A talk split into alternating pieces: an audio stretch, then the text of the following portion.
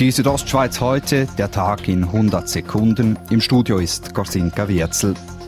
In Graubünden wird das Besuchsverbot in Alters- und Pflegeheimen per sofort aufgehoben. Das gab die Bündner Regierung bekannt. Dies aufgrund der erfreulichen Entwicklung der Corona-Zahlen. Die Heime müssen aber über ein umfassendes Schutzkonzept verfügen. Damit die Corona-Zahlen weiter tief bleiben, setzen die Kantone seit dem 11. Mai auch wieder auf das sogenannte Contact Tracing, auf die Rückverfolgung der Infektionsketten.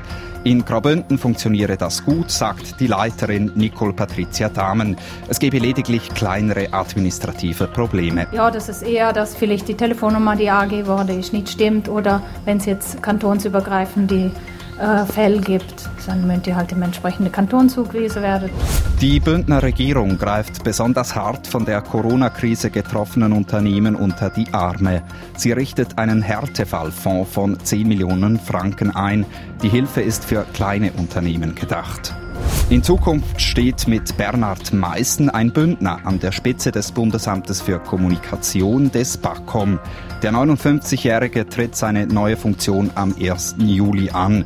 Meissen ist seit 2018 Vizedirektor des BAKOM. Die Südostschweiz heute, der Tag in 100 Sekunden, auch als Podcast erhältlich.